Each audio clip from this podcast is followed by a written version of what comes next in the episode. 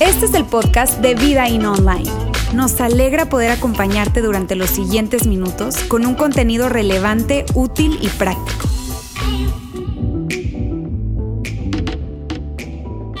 Amigos, qué gusto me da saludarlos a todos el día de hoy. Hoy estamos en la tercera parte de nuestra serie Quiero creer, pero. Mira, una serie que te digo que a mí personalmente me ha gustado muchísimo, porque esta serie lo que implica es una invitación para creer.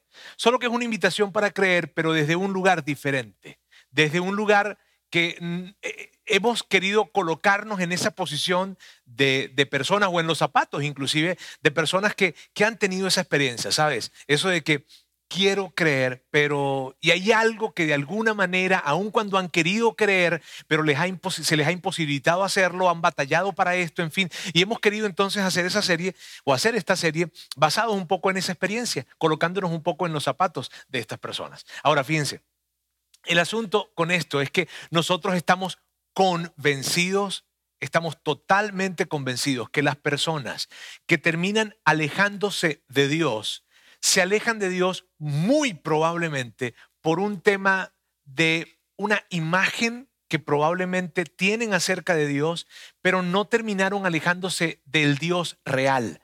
Y, quiero ahondar un poco en esto, y es el hecho de poder identificar a personas que han terminado alejándose de Dios, pero que no se alejaron del Dios real, sino que más bien tenían una imagen que no era real de Dios y, se alejaron. Ahora, esa imagen vino por qué? Por, por crianza probablemente, esa imagen vino porque alguien les dijo algo o porque en la cultura experimentaron algo, en fin, y no es porque son personas malas, ¿sabes? Son personas malas, que son personas inmorales o son personas que, que, que son personas muy duras. No, no, no, no ha tenido nada que ver con eso, sino más bien fue que tuvieron una imagen que no era la real de Dios y terminaron o distanciándose de esa imagen que no les gustaba, o tal vez se sintieron defraudados por esa imagen, porque de alguna forma tuvieron una idea acerca de Dios y cuando empezó a vivir o a, correr su vida, tal vez en la adolescencia, en la juventud o probablemente en la adultez, esa imagen de Dios no, no era congruente con lo que estaban viviendo y total de que terminaron alejándose. Pero te digo y te insisto, porque no tenían la imagen real de Dios.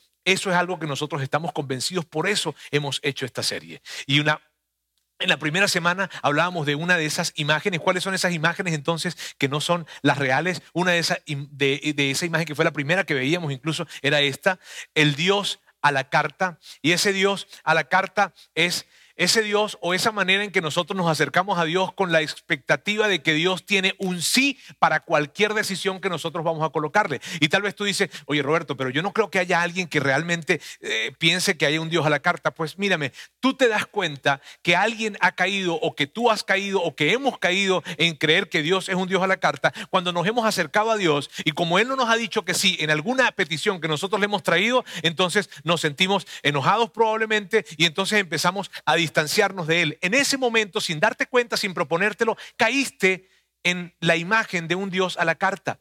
La segunda imagen que veíamos, que de hecho fue la semana pasada, era esta, el Dios aguafiestas. Y es ese Dios que viene para robarnos la dirección, la, dirección no, perdón, la diversión, para quitarnos cualquier cosa que sea divertido. Entonces Él viene para quitarnos, para quitarnos eso, eso que nos divierte, eso que probablemente nos genera placer. Y en su boca hay un no por defecto ante cualquier cosa que yo considere que, que es divertida, que es chido. Y entonces el asunto es que las personas caen en esta situación en la situación en la que caen es en la siguiente, en que por una parte, por una parte, de un lado o de una mano tienen a, mm, el hecho de, creer en Dios y por otra mano tienen el hecho de eh, eh, yo me quiero divertir. Y como no coinciden, como no está conciliado el tema de que yo creo en Dios, pero también me puedo divertir, entonces no, pareciera que creer en Dios tiene que ver con que me van a robar la diversión, me van a quitar algo que, para mí es divertido. Entonces, por lo tanto, ¿sabes qué? Ah, híjole, yo no, no, no, no, prefiero más bien distanciarme de Dios. Y quiero creer en Dios y probablemente creo en Dios, pero digo, no es para mí. ¿Por qué? Porque este Dios viene a quitarme toda la diversión. Y esa es otra imagen que no es real. La semana que viene nosotros estaremos hablando del Dios insensible. Eso será la siguiente semana. No hemos hablado acerca de ese Dios. Pero la siguiente semana hablaremos del Dios insensible, que es ese Dios que permite que cosas malas le sucedan a la gente buena y ese Dios que ante mi dolor, ante mi tristeza, ante mi frustración, ante mi pérdida, ante mi crisis, se mantiene indolente y pareciera que no le interesa lo que estoy pasando y, pareciera tan distante. Y entonces esa imagen de Dios es, es, la imagen del Dios insensible y no tan solo eso, sino que es la imagen de ese Dios que termina, termina eh, eh, la gran mayoría de las personas alejándose de Dios debido a esa imagen. Así es que te digo, la siguiente semana vamos a cerrar la serie con esta imagen de Dios y no puedes perderte la siguiente semana porque va a ser algo muy, muy bueno para ti. Si conoces personas que de alguna forma se distanciaron de Dios por esa imagen de un Dios insensible, tienes que poder invitarles a que estén conectados con nosotros la siguiente semana. Y si no estuviste con nosotros en las imágenes anteriores, yo te voy a pedir, por favor, que busques los mensajes, bien sea en los podcasts, por audio, por video, en fin, pero que no dejes de poder... Eh, ponerte al día con respecto a la serie. Hoy yo voy a hablarles de una, de una tercera imagen y esa imagen es la siguiente. Es el Dios de los escalofríos. Ese es el Dios que te pone la piel chinita, el Dios que, que, algunos, o lo podemos llamar también como el Dios romántico o el Dios de las maripositas en el estómago, es ese Dios que tiene que ver con sensaciones, con emociones, y que las personas que de alguna manera han caído en esta imagen de Dios, han caído en creer en esta imagen de Dios, eh, eh, se expresan de esta manera. Quiero creer en Dios, pero no lo siento. Y mírame, ¿cómo poder creer en un Dios que yo no puedo sentir.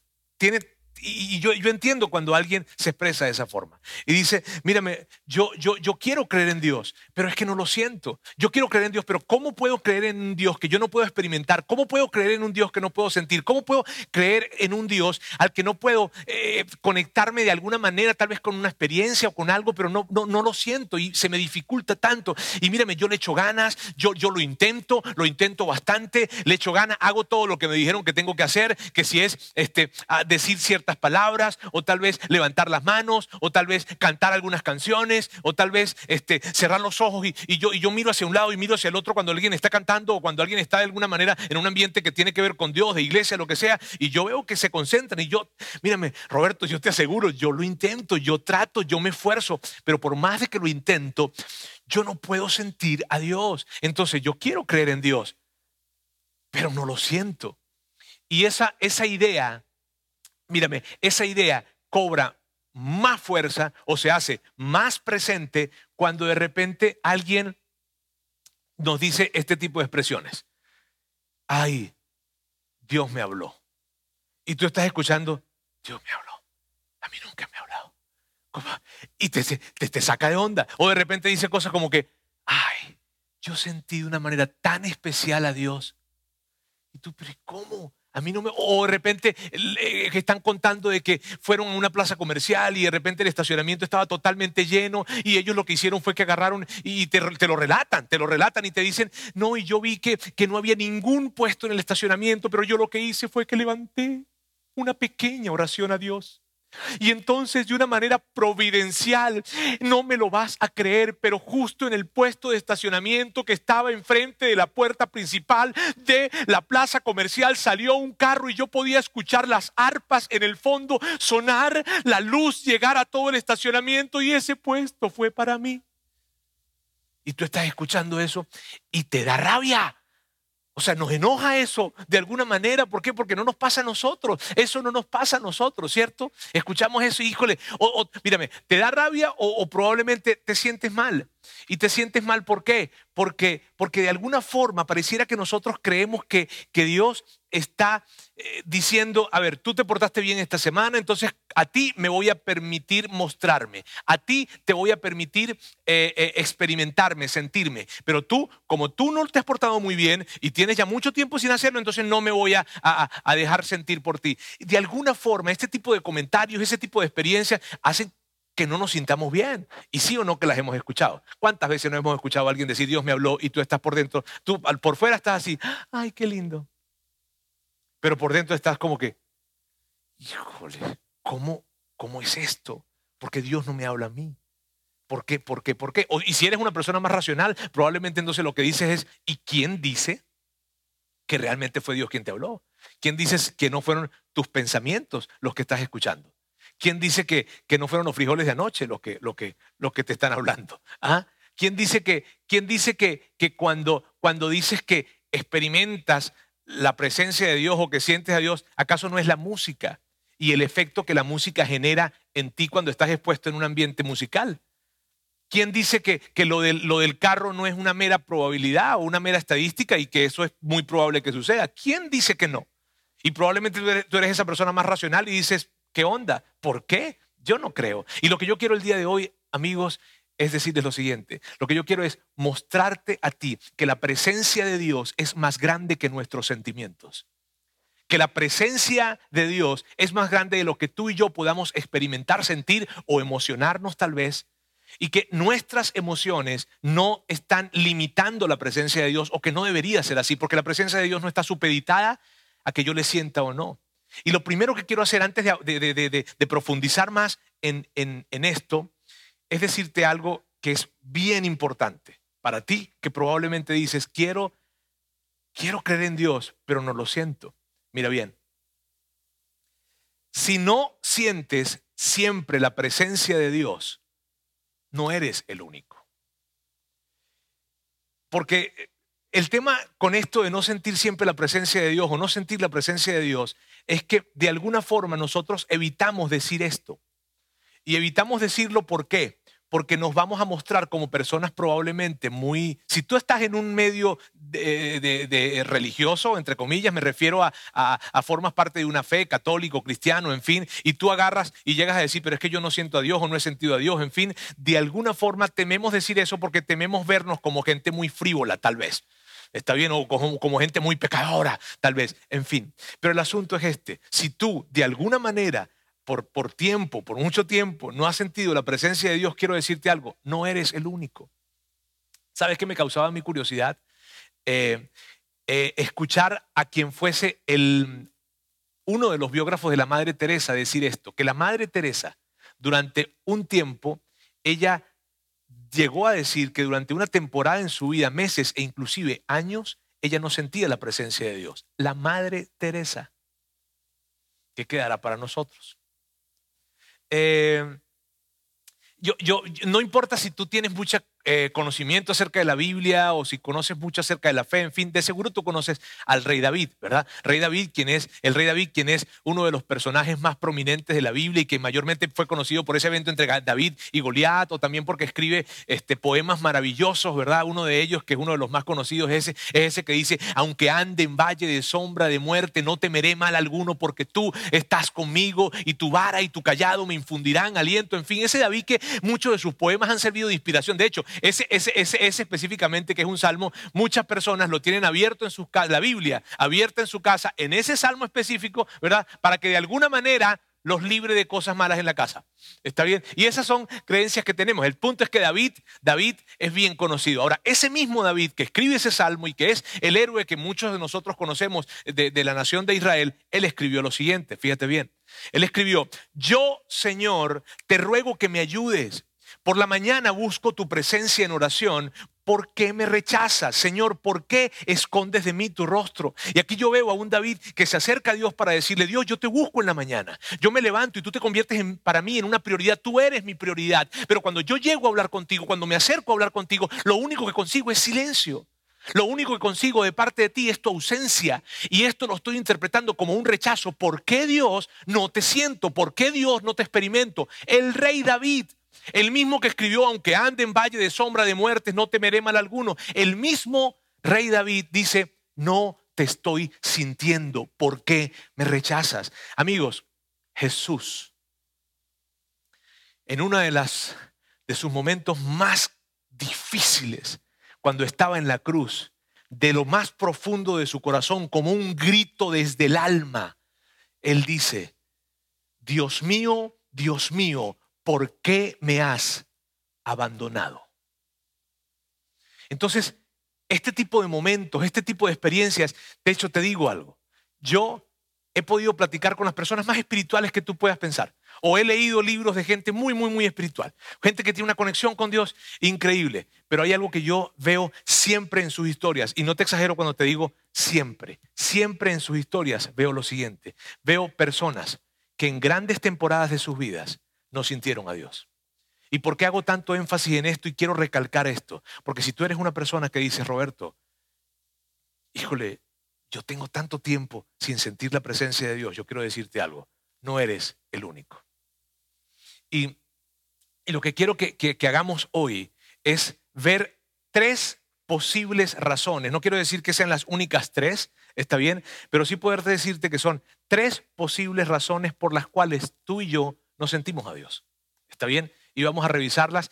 Y, y mi anhelo con esto es que tú puedas, al escuchar estas tres posibles razones y al entenderlas, que esto te pueda permitir a ti, el día de mañana, poder generar una relación más profunda con tu Padre Celestial.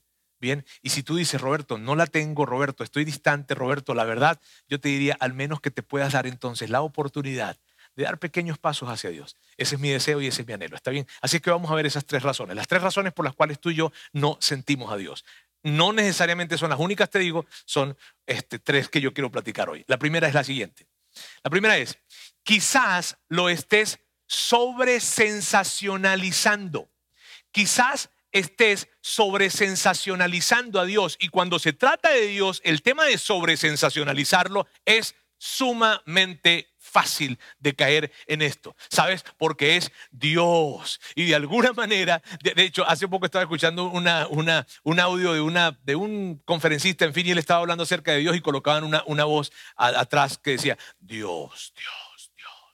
Porque el tema es que parece que caemos rápidamente en ese error, porque es un error sobre sensacionalizar a Dios. De hecho, los discípulos cayeron en ese error. Los mismos discípulos. En una oportunidad Jesús estaba hablando con ellos y les estaba diciendo que Él era el enviado de Dios y que se acercaran para que creyeran en Él. Con los discípulos, te digo, no a la multitud, no, a los discípulos. Y ellos, esto fue lo que le respondieron. Si quieres que creamos en ti, le respondieron, muéstranos una señal milagrosa. ¿Qué puedes hacer? Después de todo, eh, nuestros antepasados comieron maná mientras andaban en el desierto. Las escrituras dicen, Moisés les dio de comer pan del cielo. Mírame, tú lees esto de los discípulos y tú dices, los discípulos eran una cosa. O sea, sí, porque lo que estaban haciendo los discípulos aquí era esto. Jesús, Moisés hizo bajar pan del cielo. ¿Y tú qué vas a hacer? Eso es lo que estaban haciendo. Ahora Jesús en medio de esa situación y en medio de esa, de esa conversación que está teniendo con ellos, se o sea, les dice, aquí estoy.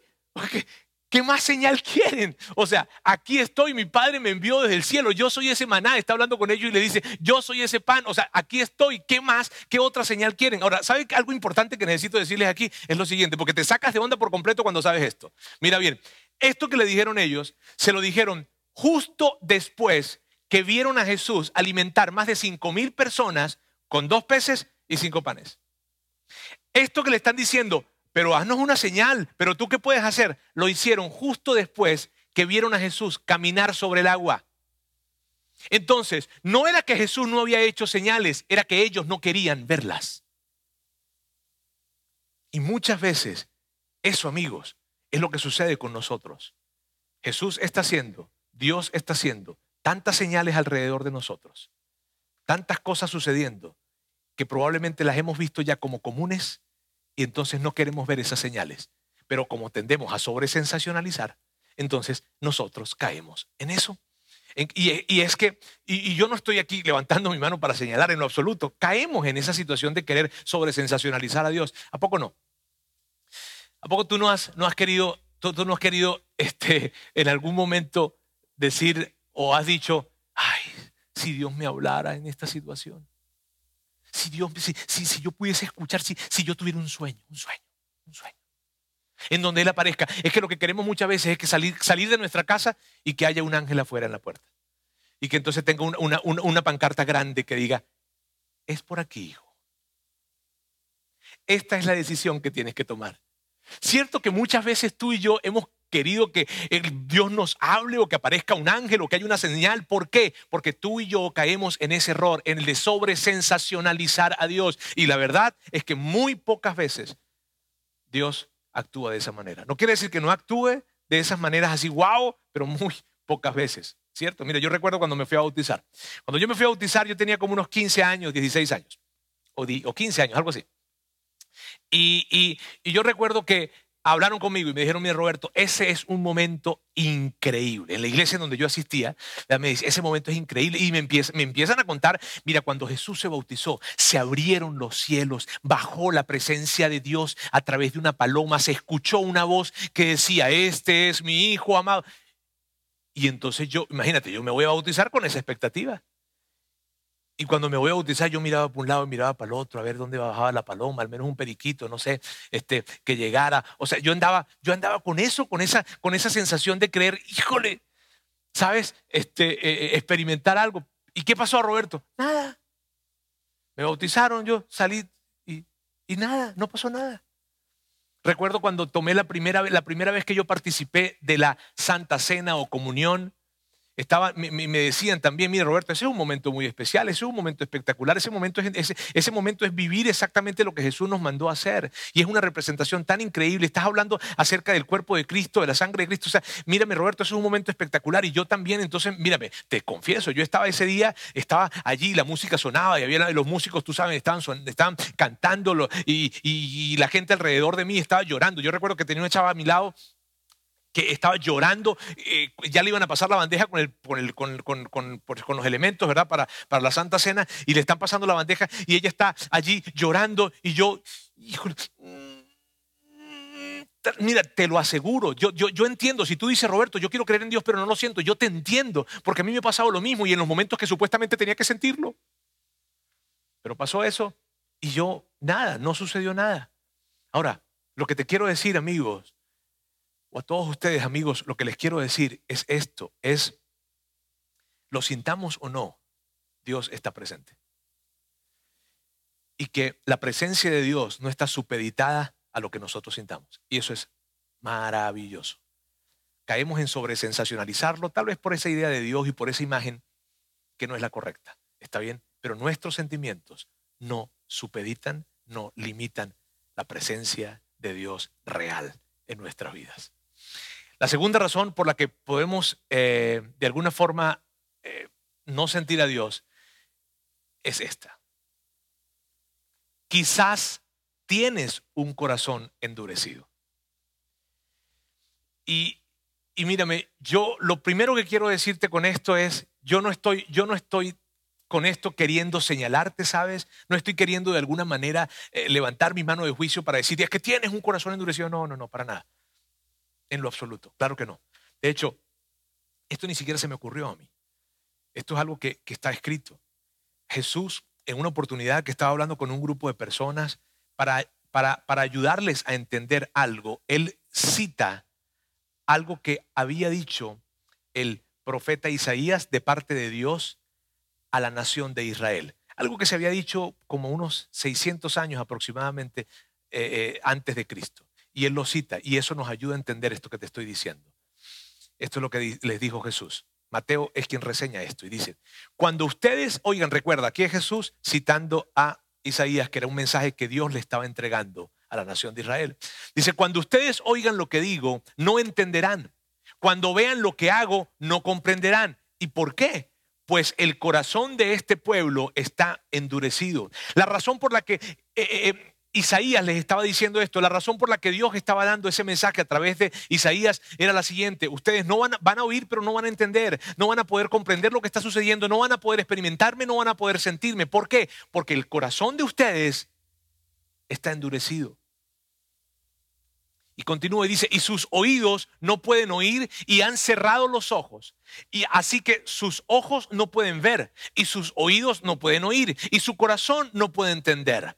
¿Por qué todo esto estaba sucediendo? Porque había un corazón endurecido. Entonces, todos los sentidos de las personas de esa nación de Israel en ese tiempo, que hubo un tiempo en el que ellos sí estaban conectados con Dios, que hubo un tiempo en el que lo podían oír y lo podían entender, que hubo un tiempo en el que podían inclusive ver lo que él estaba haciendo, pero hubo un momento en sus vidas en el que algo sucedió, algo pasó, el tiempo pasó y entonces ya no podían oírlo, ya no podían entenderlo y por más de que hablara y por más de que dijera y por más de que se mostrara, no podían verlo ni podían entenderlo. Probablemente otras personas lo estaban viendo y lo estaban entendiendo, pero ellos no. ¿Por qué?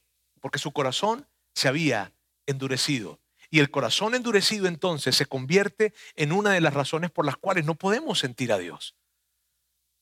Ahora, con esto que te estoy diciendo, debo decirte también, ¿cuál es la causa número uno de que un corazón se endurezca? La causa número uno de que un corazón se endurezca es el pecado. Y mírame, y con esto yo no quiero decirte que, las personas que, que, sienten a Dios entonces no pecan. No, porque todos pecamos, están todos pecamos. Pero a lo que me refiero con esto es no a los que pecamos, sino a los que viven en pecado. ¿Y qué, cuál es la diferencia en esto? ¿Cuál es la diferencia de, de vivir en pecado? ¿Qué significa esto de vivir en pecado? Mira, vivir en pecado significa que es cuando alguien comete un pecado y lo comete y lo comete recurrentemente y lo vuelve a hacer y lo vuelve a hacer y lo vuelve a hacer y lo vuelve a hacer y en ningún momento de que está cometiendo ese pecado hay un momento en donde se acerca para Dios a decirle Dios perdóname, Dios sé que lo estoy haciendo mal, Dios sé que esto que estoy haciendo no está bien, Dios por favor ayúdame, no hay ningún tipo de, actitud que se acerque a Dios para, para esto, no, sino lo que sucede más bien es que lo hace, lo hace, lo hace, lo hace, lo hace, lo hace, esa persona está viviendo en pecado. Eso es lo que está sucediendo. Y permíteme decírtelo de esta forma, acá. Cuando no lidiamos y confrontamos nuestro pecado con el tiempo, se hace como una callosidad que crece y endurece nuestro corazón. Cuando tú y yo caemos en una situación de vivir en pecado, cuando tú estás cayendo en una situación en la que no estás lidiando ni confrontando tu pecado, ¿qué significa eso, Roberto? ¿Cómo lidio y confronto mi pecado? Acercándote a Dios y diciéndole, hey Dios, sé que lo que estoy haciendo está mal hey Dios, esto que estoy haciendo no está bien y quiero venir delante de ti para reconocerlo, quiero platicarlo contigo y quiero decirte de todo corazón, por favor ayúdame, porque por más de que lo intento, por más de que trato y por más de que quiero, no puedo dejar de hacer esto. Cuando tú estás haciendo eso, estás lidiando y estás confrontando el pecado, estás encarándolo y eso lo que hace es que evita que en tu corazón se coloque un callo que va al final del día a limitar, a imposibilitar el que puedas sentir a Dios.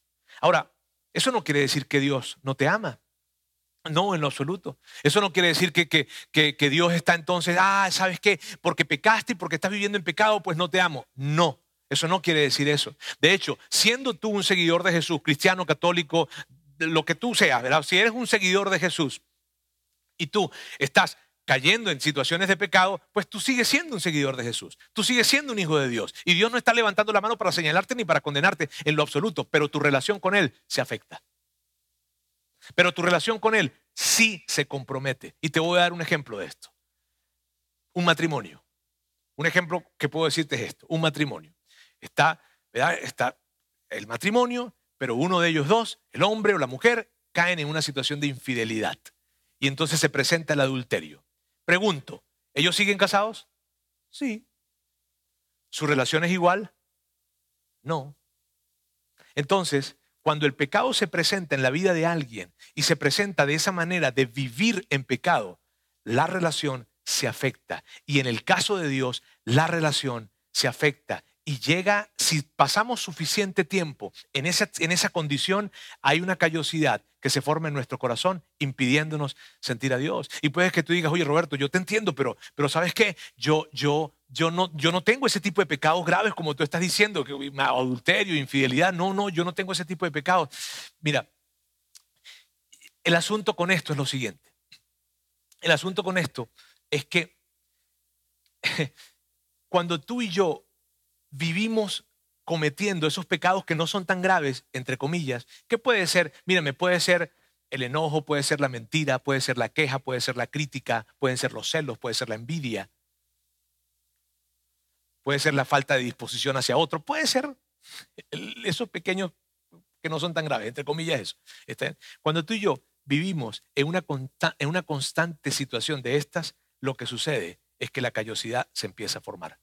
Cuando tú y yo no podemos acercarnos a Dios diariamente y decirle, Dios, aquí estoy. Sí, hoy mentí. Sí, hoy no lo hice bien. Sí, ah, hoy hice daño con mis palabras. Sí, ah, hoy expresé mi envidia a través de algunos comentarios que no debía. Cuando tú y yo no tenemos ese tipo de actitudes con Dios, lo que sucede es que una callosidad se va formando. ¿sabes? Y yo sé, y te lo digo porque es algo que yo he vivido. Cuando yo no cuido, cuando yo no, no cuido la forma en la que yo hablo y en la forma en la que me dirijo a otras personas, tratándolos con respeto y con dignidad, lo que me ha sucedido es que esa callosidad se ha empezado a formar. Entonces, amigos, quizás, quizás tu corazón se ha endurecido. Y la tercera razón para hablarles con respecto a por qué nos sentimos a Dios es esta. Quizás Dios quiere atraerte más hacia Él. Esto es algo muy personal. Mírame, yo, yo creo, yo soy de los que cree que una de las formas en las que Dios busca atraerte es haciéndote sentir su ausencia. Una de las formas en las que Dios, y tal vez tú digas, híjole, pero eso no es hasta, hasta medio raro, Roberto, te pregunto algo. Cuando tú y yo no, hemos comido algún alimento, ¿no es cuando más lo deseamos? Cuando tú y yo no hemos podido tomar agua, alguna bebida, ¿no es cuando más la deseamos? Hace poco compartía con, con Lauro acá, eh, de nuestro campo acá en Monterrey, le decía, híjole, tengo unas ganas de tomarme un café. Tengo muchísimo tiempo sin tomar café, pero cuando no lo he tomado, cuando no lo he experimentado, es cuando más lo estoy deseando. Y eso, amigos, es lo que yo creo. Yo creo que Dios, de alguna manera, permite que tú y yo no le sintamos muchas veces para atraernos más hacia Él y para hacer que nuestra búsqueda se haga más intensa. Y tal vez tú me digas, Roberto, pero ¿hay garantías en eso? Eso que estás diciendo, ok, tú dices que es algo muy personal, es algo que tú crees, pero ¿hay garantías en esto? Sí, sí hay garantías. Y te voy a leer algo que escribió eh, eh, eh, o que está escrito en un, libro que se llama Jeremías. Ahora, esto fue algo que Dios, si bien fue algo que se, se, se escribió hace muchos años, hace como unos 2700 años, fue escrito hace muchísimo tiempo y fue escrito un mensaje que Dios le daba a la nación de Israel. Aunque fue un mensaje escrito hace mucho tiempo y aunque fue dirigido a la nación de Israel, cuando tú y yo leemos esto, nos damos cuenta y podemos conocer el corazón de Dios. Por eso te digo que si hay garantías, vamos a leerlo juntos para que veas. Dice, porque yo sé muy bien los planes que tengo para ustedes, afirma el Señor, planes de bienestar y no de calamidad, a fin de darles un futuro y una esperanza. Entonces ustedes me invocarán y vendrán a suplicarme y yo los escucharé. Me buscarán y me encontrarán cuando, y esta es la clave, cuando me busquen de todo corazón, me dejaré encontrar. Ah. Es tan increíble esta frase. Porque amigos, aquí está la clave. Cuando me busquen de todo corazón, yo Dios me dejaré encontrar. Ah. Es tan especial eso, ¿sabes? La garantía está en esto, cuando le busquemos de todo corazón. Y aun cuando yo te he dicho a ti que los sentimientos no limitan la presencia de Dios, y aun cuando te he dicho eh, que, que, que la presencia de Dios es más grande que nuestras emociones, aun cuando te he dicho esto, también te quiero decir esto. Posiblemente la presencia de Dios que en este momento no estás sintiendo justamente es la forma en la que Dios está trayendo, está, está tratando o está intentando atraerte más. Esa es la forma. Y, y, yo lo que quiero, yo quiero, lo que quiero hacer es hacerte una invitación a ti. Y mi invitación es que recuerdes que la presencia de Dios no está limitada a lo que sientes. Que recuerdes que Dios siempre está para ti, siempre. Y que si tú puedes disponerte a tratar de ver a Dios en esas pequeñas cosas que están sucediendo diariamente en lo cotidiano, que si tú puedes mantener tus ojos bien abiertos y darte cuenta cómo puedes ver a Dios en el día a día, te aseguro que tú vas a vivir algo espectacular, porque Dios siempre está presente. Dios, Dios está ahí contigo. Ahí donde tú nos estás viendo en este momento, o donde nos estás escuchando, Dios está contigo. Dios está contigo cuando te levantas en la mañana y abres los ojos. Y no importa qué haya pasado en la noche, Dios está contigo. Dios está contigo cuando ves un amanecer. Dios está contigo cuando ves un atardecer. Dios está contigo cuando puedes hacer esto.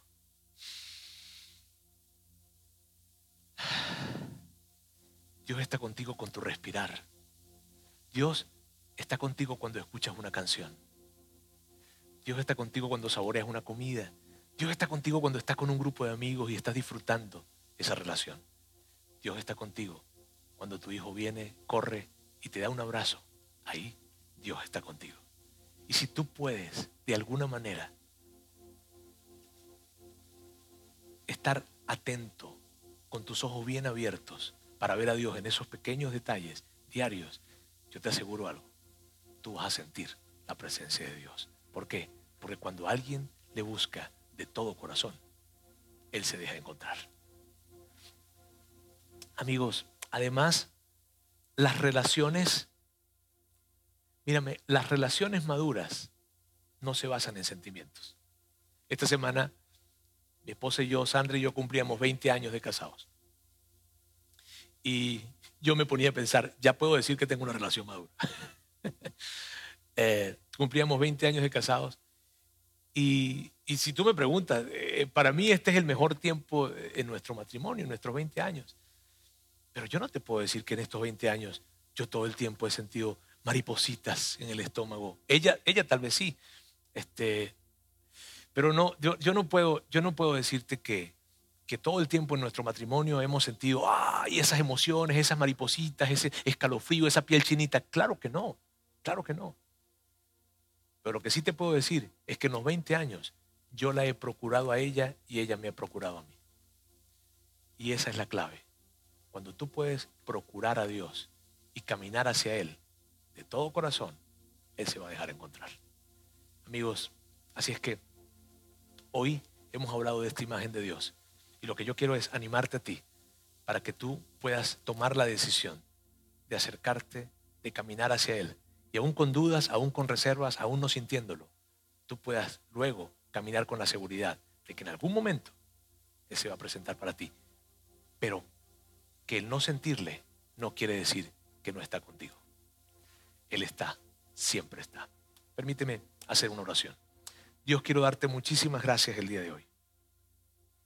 Gracias porque, porque tú eres tan increíble que tu presencia, Dios, no está limitada por lo que nosotros sintamos, sino que tú siempre estás, siempre. Y que aun cuando nosotros no te sintamos, y que aun cuando nuestro corazón se ha endurecido, y que aun cuando te hemos sobresensacionalizado, aún en esos momentos y en esos episodios, podemos decir con toda seguridad de que tú estás presente. Gracias Dios. Gracias por cada persona que en este momento está conectado con nosotros, escuchándonos o viéndonos, y que de alguna manera han dicho esto. Yo quiero creer, pero es que no lo siento. Gracias por sus corazones. Yo quiero pedirte Dios por ellos, para que ellos puedan crecer en la convicción de que tú estás presente en sus vidas. Te amamos con todo nuestro corazón, Dios. En el nombre de de Jesús. Amén.